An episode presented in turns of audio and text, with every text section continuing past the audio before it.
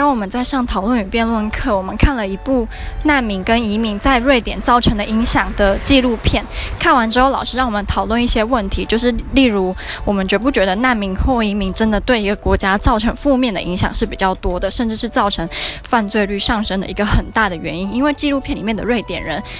呃，很多都觉得难民其实跟这些关、这些犯罪或者是不好的负面事情是没有直接关系的，是。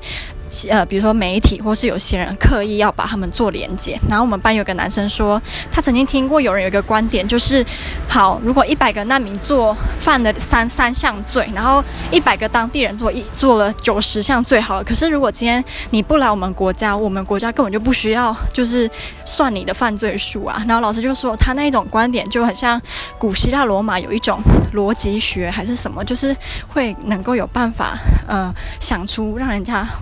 不知道怎么回答的观点。